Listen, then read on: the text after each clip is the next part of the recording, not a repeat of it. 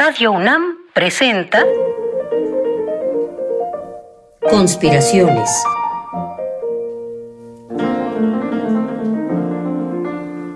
Bitácora de un admirador de Balzac.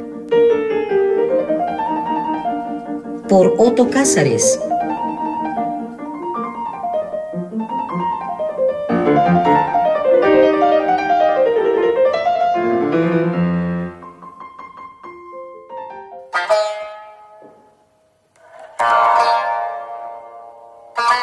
Destrozar los oídos para aprender a oír.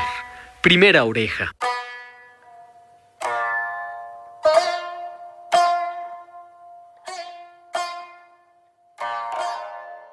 ¿Qué tal, conspiradores asiduos a los efluvios conspirativos de esta bitácora balsaciana? El pintor holandés Vincent van Gogh está indisolublemente unido a los girasoles. Vincent pintó girasoles en siete versiones distintas. Una de estas versiones fue un obsequio que Van Gogh hizo a Paul Gauguin cuando éste lo visitó por algunas semanas en la célebre Casa Amarilla, en Auvers, al sur de Francia. Faltaban algunas semanas para que en un ataque psicótico Vincent Van Gogh se cortara la oreja y se le enviara, envuelta en un dibujo, a una dulce amiga, a una prostituta. En otro lugar yo he expresado mi desconfianza hacia esta célebre historia y he dado mis razones. Yo no creo que Van Gogh se haya cortado la oreja. Creo que Paul Gauguin le voló la oreja a su anfitrión, accidentalmente desde luego, mientras jugaban a la esgrima.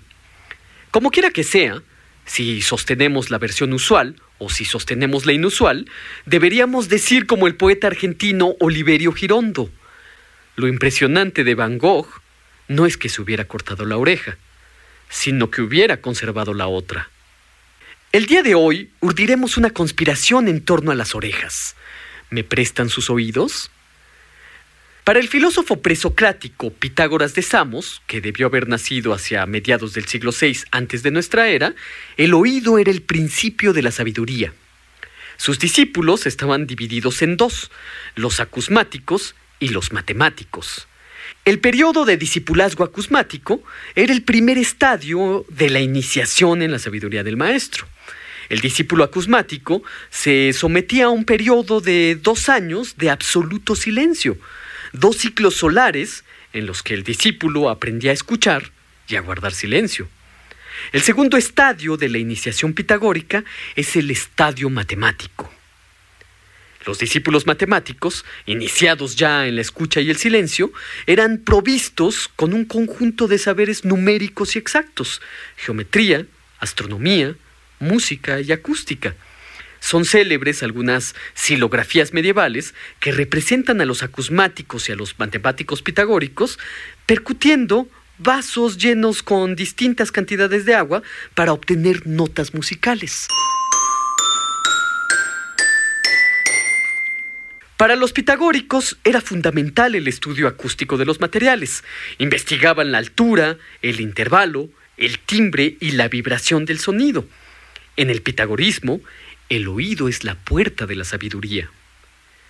En otra coordenada de la cultura, pero dentro de nuestro tejido conspirativo en torno a las orejas, en el profundísimo océano de la sabiduría hindú, hay un conjunto amplio de escritos muy breves para ser memorizados. Me refiero a las Upanishads. Upanishad es una palabra sánscrita que significa sentarse más abajo que otro para escuchar. Es decir, que en la palabra misma está implícita la relación de un maestro que habla y de un discípulo que presta oídos. Se calcula que las primeras Upanishads las compusieron los rishis, es decir, los sabios, que se retiraron a las cuevas de las faldas del Himalaya hace aproximadamente cuatro mil años para llevar una vida dedicada a la contemplación. Pero hay algo muy importante de hacer notar. La sabiduría contenida en las Upanishads no puede ser enseñada propiamente dicho. Tan solo se muestra. Se aprende, con H intermedia, el sentido de la sabiduría contenida en estos textos, no por medio de la razón, que es el fantasma y la ilusión de Occidente, sino por la intuición. Presten oídos a esta Upanishad del bosque y si tratan de utilizar los caminos usuales de comprensión a los que estamos acostumbrados, se llevarán un auténtico chasco. Aquello es infinito. Esto es infinito. El infinito tiene origen en el infinito. Upanishad del bosque, siglo VIII antes de nuestra era. Es necesario oír con oídos distintos a estos oídos, grandes o pequeños que me caracterizan, para asir el significado de las Upanishads. Y en todo caso, buscar un significado, como quien busca moralejas en las fábulas, es el modo más seguro de errar el camino. La Upanishad no significa, es. Y lo que es está en sus palabras y al mismo tiempo no está. Lo que me recuerda a Zaratustra, en ese libro sabio y sísmico de Friedrich Nietzsche, así hablaba Zaratustra, cuando le hace decir al profeta del superhombre, desesperado por la sordera de los pueblos, no me entienden. Yo no soy la boca que sepa llegar a esos oídos. ¿Hay que destrozarles los oídos para que aprendan a oír con los ojos?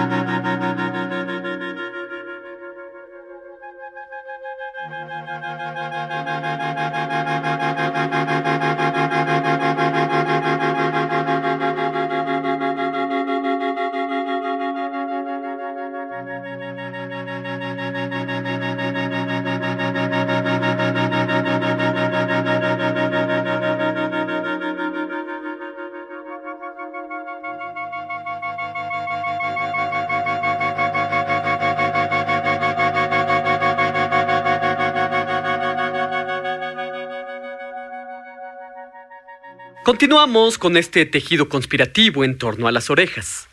¿Me prestan sus oídos? Voy a contarles una parábola de orejas y de audición. Voy a contarles la leyenda de Miminashi Oichi. Pero antes, permítanme decir algunas palabras acerca del autor. El autor es como en casi todas las leyendas, la imaginación popular. Quien hurtó esta bellísima leyenda de la tradición oral y la puso en la estabilidad de unas páginas del libro fue el sabio, gran narrador y amante sin medida de la cultura del Japón, Lafcadio Hearn, que publicó en 1904 una antología de cuentos que tituló Kwaidan, literalmente, en japonés, cuentos fantásticos. La historia de Miminashi Oichi es una de las más bellas que se narran en los Kwaidan de Hearn y probablemente una de las más célebres también. Oichi era un cantor, maestro en el arte de la biwa, un instrumento de la música tradicional japonesa parecido al laúd, pero de solo cuatro cuerdas. Oichi era ciego y llevaba la cabeza afeitada a la manera de los monjes budistas. Sucede que en una noche de mucho calor, Oichi sale a tomar el fresco al umbral de la puerta de su vivienda. Ya pasaba la medianoche y solo podía oírse el canto de las cigarras. De repente, se puede escuchar el sonido de una armadura a lo lejos. La armadura se aproxima a él. Una armadura metálica se detiene ante el cantor. Oichi no lo puede ver, pero sí lo puede sentir. Se estremece y permanece a la escucha. Vengo en nombre de un señor de elevada alcurnia, dice la voz metálica, imperativo como las voces de los samuráis. Mi señor ha oído acerca de tus extraordinarias dotes artísticas y quiere oírte. Prepara tu instrumento. Y la armadura conduce al ciego cantor por la oscuridad del bosque hasta llevarlo ante una misteriosa asamblea ante la que Oichi eleva su hermosa voz para deleite de todos.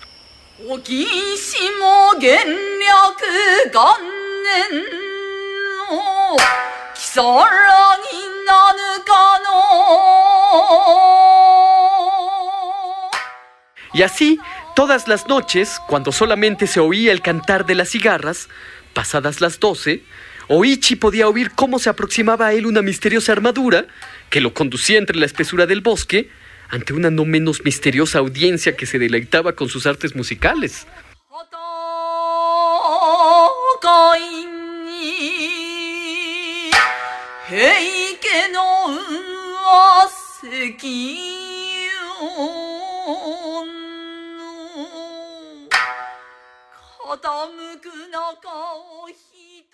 Un bondadoso monje budista, preocupado por las constantes y misteriosas ausencias nocturnas de Oichi, mandó a custodiar al músico con dos guardias. En la noche, pasadas las doce, los guardias se quedan dormidos. Cuando despiertan, llueve a cántaros. Ven a lo lejos la espalda de Oichi internándose a la espesura del bosque. Los guardias intentan perseguirlo sin éxito porque entre las ramas, la lluvia y la penumbra le pierden fácilmente el rastro. Buscan al músico por aquí y por allá. Ya han revisado los alrededores de medio a medio. Y cuando se han dado por vencidos, los guardias pueden oír, a lo lejos, la música salida de una bigua. Un tanto asustados, los guardias van aproximándose a la fuente de donde brota la melodía. Con linternas se adentran al bosque. Sorprendidos y atemorizados, los guardias pueden ver a Oichi solo bajo la lluvia, tocando la bigua en un cementerio y rodeado de saltarines fuegos fatuos. ¡Oichi-san! ¡Oichi-san! comienzan a gritarle. ¡Oichi-san! ¡Oichi-san! Los guardias cuentan al bondadoso monje la escena que pudieron ver. El concierto nocturno de Oichi en el cementerio rodeado por una audiencia fantasmagórica. A la hora del crepúsculo, el monje desnuda al cantor y con un finísimo pincel traza en la superficie de todo su cuerpo escrituras sagradas, bellas y misteriosas caligrafías en toda la superficie de la piel, del pecho, de la espalda, de las mejillas, de la frente, el mentón, los labios, las piernas, las plantas de los pies, en fin, toda la superficie del cuerpo, menos las orejas todo el cuerpo cubierto, por así decir, por una conjura escrita contra los espíritus fantasmales. Así que al caer la noche, Oichi, todo escritura, sale al pórtico de su casa. Espera, como todas las noches anteriores, al misterioso mensajero. Pasadas las doce, comienzan a oírse, como era de suponer, los pasos de la armadura. Se oye la voz metálica que llama a Oichi, pero el cantor permanece en silencio. Oichi, que no puede ver, puede sentir la presencia de la armadura frente a él.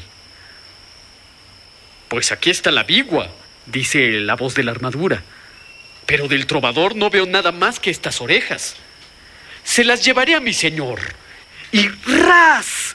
Le arrancan las orejas al pobre Oichi. Borbotones de sangre brotan de ambos costados del músico como fuegos artificiales. Un estallido de los oídos del que brota un río de música. Desde entonces, a Oichi se le conoció como Miminashi Oichi. Oichi el desorejado. Y sin orejas, los espíritus ya nunca más lo molestaron.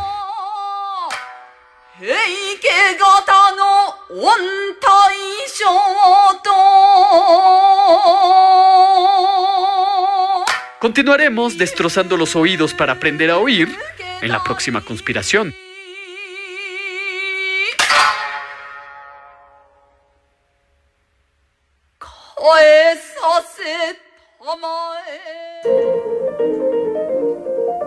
Conspiraciones. Bitácora de un admirador de Balzac. Con el primer conspirador, Otto Cázares. Una lluvia de fantasías y bombas de tiempo artísticas para armar y desarmar tu mente. Síguenos en la próxima cruzada para conquistar el mundo de las ideas.